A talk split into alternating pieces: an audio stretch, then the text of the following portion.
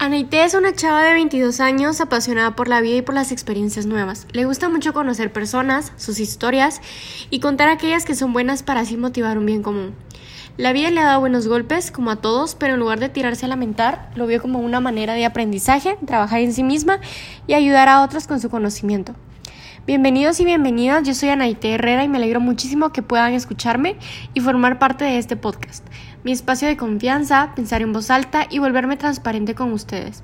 Un lugar donde hablaremos sobre la importancia del crecimiento personal y de cómo ser tu mejor versión con ayuda de cada tropiezo. Caerse no debe ser malo, es una oportunidad de levantarte renovado y más fuerte. Así que sin más, comenzamos. Hola, qué bueno tenerlos por aquí en un episodio más de Florecer con Anaite. Hoy haremos un breve resumen sobre mis aprendizajes a lo largo del curso Fundamentos de las Ciencias Humanas y Sociales. Esperando que puedan aprender un poco de mis vivencias y pueda ahorrarles un par de lágrimas a causa de las malas decisiones. Hoy les traigo este programa con todo mi amor. ¿Qué es filosofía? Lo que mueve al hombre a estudiar la filosofía es el deseo de saber cómo son las cosas. La filosofía tiene sus inicios hace 2500 años, se considera teoría del pensamiento. Este estudio es la aspiración de la obtención de la sabiduría, saber cómo son las cosas, conocer su esencia y el porqué de que éstas se desenvuelvan de cierta manera. Las ciencias filosóficas examina el macrocosmos, presentando una concepción del universo y cuando examina el microcosmos está más orientado hacia la concepción del yo. La ciencia moderna que conocemos hoy día surgió entre los siglos XVI y XVII, separándose de la filosofía y dejando a esta como solamente una colaboradora de la ciencia. En la Edad Moderna nace el racionalismo y el empirismo. Al contrario de lo que muchos pensarían, la filosofía y la ciencia no se oponen, más bien se encuentran como dos polos opuestos entre los cuales se desarrolla todo el pensamiento de la humanidad. La filosofía tiene dos rostros, el arte y la religión. En el arte reflejan sus inquietudes, intereses, creencias, frustraciones o sentido de la belleza. La religión, por otro lado, es la necesidad del hombre por el reconocimiento de una entidad superior y la total dependencia y sumisión hacia ella. Según el alemán Christian Wolff, la filosofía se divide en tres grandes grupos, propedéutica, teorética y práctica. La filosofía siempre ha sido separada de la ciencia como opuestos, pero más que ellos se complementan la una a la otra. Desde niños nos enseñan sobre las distintas ciencias, datos comprobables y que nada es más verdadero que las matemáticas y aquello que puede ser probado por ellas. Pero conforme vamos adentrándonos en el mundo del pensamiento, de la filosofía y sus teorías, aquello de lo que comprendemos solamente el 50% es como si por un momento desbloqueáramos el otro 50% del conocimiento y pudiéramos comprenderlo todo. No sé si me explico, pero aprender más de filosofía me ha ayudado a obtener una verdad más clara sobre la vida y el mundo que cuando conocía solamente la ciencia. Fue un tema muy interesante y sobre todo acertado para iniciar el curso, puesto que parte de una breve explicación de la filosofía y su historia. Recuerdo que cuando estaba en básicos se me comenzaba a presentar la filosofía y cada año se me preguntaba qué es, qué estudia y a qué se dedica. Nunca lo tenía claro hasta este momento que se me ha presentado la información correcta para comprenderla. Conocer sobre qué es la filosofía y entender qué es todo lo que envuelve el pensamiento humano y el ser humano como tal nos hace reflexionar sobre nosotros mismos, querer hacer una seria introspección y poder prepararnos profesionalmente no solo en el exterior, sino en el interior con los valores morales, la esencia, la virtud y el saber quién somos y qué tenemos para ofrecer a este mundo. En mi caso, la búsqueda de la verdad y siempre comunicar desde mis valores morales e integridad al igual que me llevo el arte como una herramienta y un modo de expresar mis sentimientos cuando me encuentre molesta o aturdida por una noticia o situación en el medio. La teoría del conocimiento. ¿Realmente podemos conocer aquello que nos rodea? ¿Cómo conocemos o llegamos a conocer las cosas? Preguntas que distintos pensadores han cuestionado por años a lo largo de la historia. El origen del conocimiento eh, surge cuando hablamos del racionalismo y el empirismo, pero para explicar el conocimiento de la realidad debemos conocer las propuestas filosóficas sobre el realismo y el idealismo. Ojalá fuera tan sencillo, pero el problema del conocimiento, así como un río, tiene distintas corrientes, corrientes a las que yo llamo distintos enfoques, como el nociológico y fenomenológico, o los objetos reales e ideales. Estos son solo muestras de las distintas maneras en las que se puede llegar a conocer algo. El concepto de la verdad está ligado con la esencia del conocimiento, ya que solo este es conocimiento verdadero. Un conocimiento falso es una ilusión o un error. En cambio, la verdad del conocimiento es la relación que consiste en la concordancia de la imagen del conocimiento con el objeto. El conocimiento es posible según tres teorías, el dogmatismo, el escepticismo y el subjetivismo y el relativismo. La verdad es parte de la ética de un comunicador, entra en la base de sus valores morales. Es aquello que le otorga reputación, un buen nombre como comunicadora. Espero y siempre buscar a toda costa hacerme de la verdad, poseerla cuanto más me sea posible en base a las evidencias y otorgar juicios según el resultado. Yo solamente soy un transmisor de información, un difusor, pero eso no quita que comunique noticias falsas o sin fuentes confiables. Así que me basaré en las pruebas, en los testigos, en cifras, en datos para siempre hablar desde el conocimiento y la verdad cuanto me sea posible. La palabra verdad ha tenido distintos significados y sentimientos con las diferentes culturas. Ha sido vista como el objeto del conocimiento en cuanto a obtener resultados verdaderos. Resulta problemático determinar qué es la verdad y los criterios que se utilizan para decir que algo es verdadero y cuando no lo es. Es por ello que existen distintas teorías para llegar a ella. La primera teoría es la verdad como correspondencia o adecuación. Según Aristóteles, es decir lo que es que es y de lo que no es que no es. La segunda teoría se denomina verdad como coherencia. La verdad depende de su posible o imposible incorporación en el conjunto de proposiciones que tenemos ya como verdaderas. La tercera teoría se conoce como pragmatista de la verdad. Dice que un enunciado es verdadero si funciona como un instrumento útil y eficaz para resolver problemas o satisfacer necesidades. La cuarta teoría es la consensual de la verdad. En esta se dice que algo es verdadero cuando tenemos las razones suficientes para convencer a otros de la verdad de la preposición y se demuestra el poder dialogar libremente de ellos sin falla alguna en el diálogo. La verdad es aquello que nos rige como seres humanos. Buscamos siempre conocer la verdad y es esta verdad a la que puede llevarnos a evolucionar como seres y mejorar, acabar con las guerras, con los conflictos, con los distintos problemas geopolíticos. O en el peor de los casos, es esta verdad la que puede llevarnos a la perdición, a la extinción humana inclusive. Puede decirse que la verdad es subjetiva, que todos los seres involucrados en ella pueden tener cierto porcentaje de ella, pero jamás poseerla por completo. Supongo que la búsqueda de la verdad debe estudiarse a manera que no queden teorías, sino se convierta en algo práctico que pueda utilizarse en juicios, por ejemplo, como una fórmula simple. Tendremos que seguir estudiando. El ser humano es un ser comunicativo. Para la comunicación efectiva hay ciertas reglas que favorecen el diálogo y cómo argumentar correctamente. Todos los seres humanos argumentamos, pero no todos los argumentos son igualmente válidos. Es por ello que la argumentación tiene reglas y deben estudiarse si es que queremos mejorar la manera en la que argumentamos y el criterio que tenemos al aceptar argumentos externos. Entre estas reglas tenemos la dimensión sintáctica, mejor conocida como la relación de los signos entre sí. La segunda es la dimensión semántica, que se refiere a las relaciones de los signos con sus correspondientes significados. Y la tercera es la dimensión pragmática, la relación entre los signos y los usuarios de tales signos. Según Paul Gris, debe haber siempre un principio cooperativo, es decir, un intercambio de ideas de manera que se contribuye a la discusión. Una máxima de cantidad dice que la charla debe ser cada vez más informativa. No olvidemos la máxima de cualidad, que es no decir nunca lo que se crea falso o carezca de pruebas. Por último, la categoría de modo, explicarnos con claridad, de manera sintética y en orden. Para valorar los argumentos debemos preguntarnos si todos expresamos correctamente lo que queremos decir, de acuerdo con las reglas y cuidado de utilizar falacias. Muchos suelen solamente abrir la boca y tirar ideas tras ideas, pero no información y mucho menos logran tener una conversación. Somos seres comunicativos de manera innata, sí, pero no por ello sabemos comunicar una idea, expresar una necesidad o un sentir.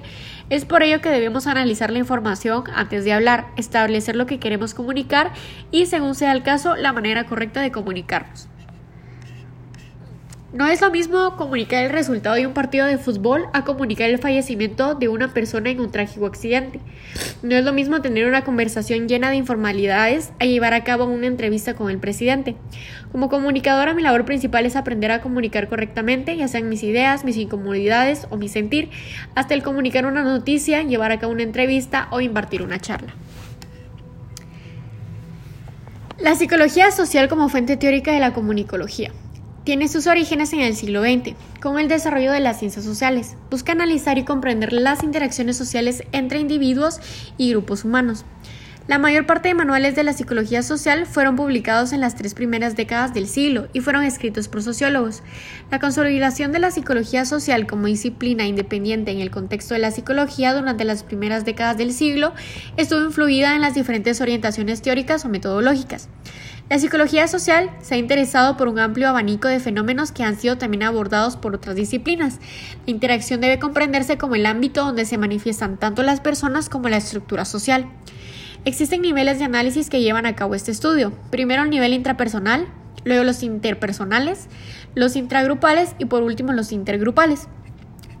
El estudio de la comunicación humana y la interacción que éste obtiene en sociedad siempre ha sido un tema que ha cautivado. Es fundamental conocer la manera de relación que se obtiene en sociedad para evaluar los errores que se han cometido, las consecuencias de ello y aprender para enfrentarlos, remediarlos y evolucionar de la manera correcta como individuos.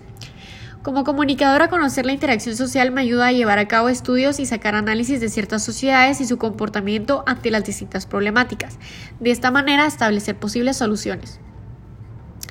El proceso informativo en el contexto social de la conducta, los medios de comunicación masiva. Tenemos los libros y revistas, luego de la novedosa imprenta, quien revolucionó la comunicación, logrando sacar miles de copias de una misma página. Las películas al inicio eran de corta duración, los famosos cortometrajes. Tras el final de la Segunda Guerra Mundial, la supremacía norteamericana logra alcanzar el cine, siendo actualmente reconocidos. La radio y el televisor tuvo sus inicios en 1840, volviéndose el medio de comunicación preferido por todos.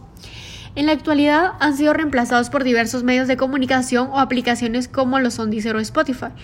Por último, tenemos al Internet, conjunto casi que de todos los medios de comunicación masivos, ya que en él se encuentran todos al alcance de la mano.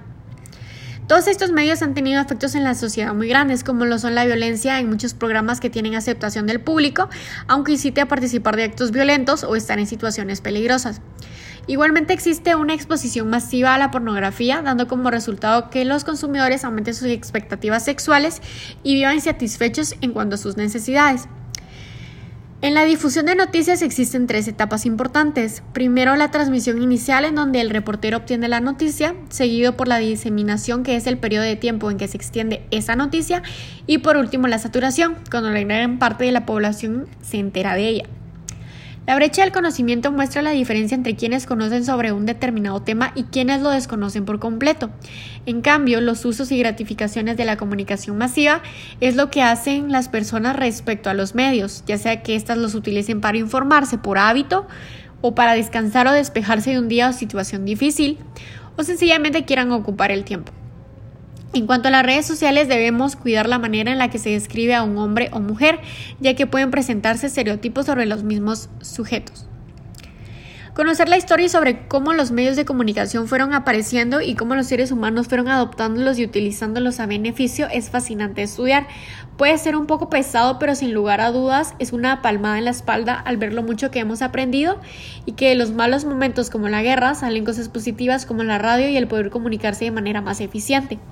Estar conscientes de ello nos ayuda a espabilarnos y estar conscientes de las nuevas tecnologías para aprender de ellas y aprovecharlas. Para los que somos un poco mayores y no nacimos con celulares o tablets en las manos, suele ser un poco más complicado adaptarnos a las nuevas tecnologías. Inclusive a veces nos peleamos con ellas y juramos nunca necesitarlas. Pero la realidad es que eso nos vuelve obsoletos. Debemos aprender, aunque a veces parezca muy complicado, con dedicación se puede dominar cualquier plataforma y mejorar la manera de comunicar en los medios y a quienes nos rodean. Las actitudes como constructo entre la información y la acción, el comportamiento no verbal en la interacción humana. La importancia del comportamiento río verbal, cuando dos personas se encuentran, se comunican a niveles conscientes e inconscientes. Para ello utilizan la mayoría de los sentidos. Mediante la decodificación entienden el mensaje. El lenguaje corporal tiene un alto grado de importancia cuando el mensaje resulta sospechoso. Según los antecedentes de la investigación en torno al lenguaje corporal, se dice que en los comienzos el hombre se comunicaba de la única manera que podía, no verbalmente. De ahí la importancia del estudio de las expresiones faciales y corporales, como en el código de señas utilizado por los sordomudos, que tienen secuencias completas de gestos que sustituyen palabras. Ciertos movimientos del cuerpo indican un sentimiento de ansiedad o frustración, como morderse las uñas. La comunicación no solamente abarca el idioma, más bien toma en cuenta todo desde la escritura, lengua, gestos y lenguaje corporal en general. Muchas veces dice más el cuerpo que lo que sale por la boca. De ahí que existan tantos estudios en cuanto al lenguaje corporal y los gestos, ya que gracias a ellos se ha podido resolver grandes casos de crimen. Se me viene muchísimo a la mente las distintas entrevistas que se tienen con presidentes y puestos gubernamentales. Cuando estos se ven envueltos en algún problema legal y dan declaraciones, el lenguaje corporal habla mil veces más sobre la verdad que el discurso que tienen aprendido de memoria. En cuanto a la comunicación persuasiva, la persuasión está asociada a los sistemas jurídicos y a la red simbólica o discursiva de defensa de la propiedad. Los litigios ante los tribunales fueron la causa histórica del conocimiento de los recursos para convencer a la audiencia. Pero, ¿qué es? Son todas las transacciones simbólicas intencionales, es decir, aquellas en las que el objeto del mensaje es modificar la conducta del receptor. Si no hay intención, no hay mensaje. Este pensamiento induce a pensar que toda la comunicación es persuasiva. Tomemos en cuenta las variables de las personas en cuanto a la persuasión. La fuente es de donde viene, la credibilidad, el crédito que ésta tiene o la confiabilidad. La atracción es el carisma que manifiesta, la similitud, lo que crea un vínculo contigo. El poder es la habilidad para controlar, la demografía, la edad que influye y la personalidad es su autoestima. Mientras más puntos a su favor tenga, más alto es el grado de persuasión que puede generar. Aunque hay distintas estrategias que pueden estudiarse, como son el pie en la puerta y puerta en la cara. Toda comunicación es persuasiva, a lo mejor y la mayoría lo es, siempre que se tome una postura sobre algo, pero hay muchos casos en donde sencillamente intercambias información sin querer cambiar la postura de la otra persona. Como comunicadora, saber este tema me ayuda al momento de dirigirme a mi público y pensar en el fin con el que estoy informando una noticia, cuál es el impacto que ésta puede tener en la sociedad y si crea algún movimiento. Como comunicadores influimos únicamente en la transmisión de la información en cuanto a la verdad sin tomar postura alguna, aunque vaya que nos ayuda al momento de escuchar discursos políticos y entender que todo es un movimiento persuasivo. Lenguaje y comunicación. Cuando se analiza la comunicación como un proceso en el cual las ideas codificadas se transmiten de un emisor a un receptor, la única aptitud necesaria es la de comprender el código. Como comunicadores debemos dominar los tres niveles principales de habilidad de conducta en la comunicación, es decir, aprender a construir oraciones, integrarlas en un texto y organizar las expresiones. El lenguaje es un sistema de gestos que emplea una comunidad. Para poder usar un símbolo es necesario que todos dentro de esta comunidad acepten ese símbolo. La mente desarrolla la adquisición de símbolos para el lenguaje. La comprensión sociolingüística es la habilidad de controlar la conversación y participar activamente en conversaciones sociales. Los individuos adquieren sus modelos interpretativos influidos por otros modelos sociales, como el estudio de socialización sobre la comunicación de las madres con sus hijos al, ser recién nacidos. El lenguaje que utilizamos comunicadores debe de estar al alcance de la población, debe ser claro y sencillo de comprender para que éste siempre eh, informe a la sociedad y eh, los pobladores lleven el hilo de los acontecimientos nacionales. Esto es de suma importancia, sobre todo la experiencia que hemos tenido con el COVID-19. La sociología funcionalista y comunicología.